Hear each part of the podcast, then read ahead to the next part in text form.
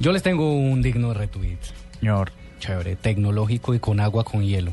Ustedes ya se sumaron a esa tendencia. El Ice Bucket Challenge. Sí. No, y si quiere lo reto al aire. del- no, gracias. Yo reto a Carlos Cuentero. Ah, gracias. Venga, lo que pasa es que, ¿sabe quién hizo el, el re- quién hizo, asumió el reto? El ¿Quién? Samsung Galaxy S5.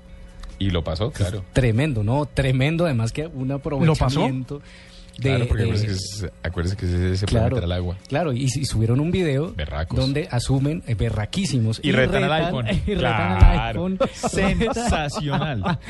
Es muy bueno. Retan al iPhone 5S al Nokia Lumia 930.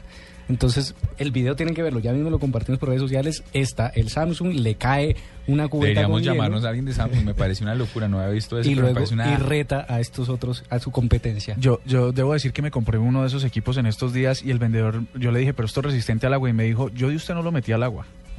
Y entonces me dejó, me dejó con el sinsabor. Ahora que usted me dice que Pero sí yo se puede, sí, yo sí he metido este teléfono al Sí, agua. pero ¿y es por que qué el le- pero ¿y Xperia por- tiene un pero- nivel de PI pero ¿y más por qué alto. le dijo que no? me, me dijo, me dijo, no, yo es resistente al agua, pero no debería usted introducirlo. El Sony Xperia sí, porque ese es, eh, tiene un PI más alto. Entonces, eh, parece que sí. Bueno, en fin, me parece excelente el ejercicio. No, el ejercicio está buenísimo. Ya Bueno, mismo le pilos. compartimos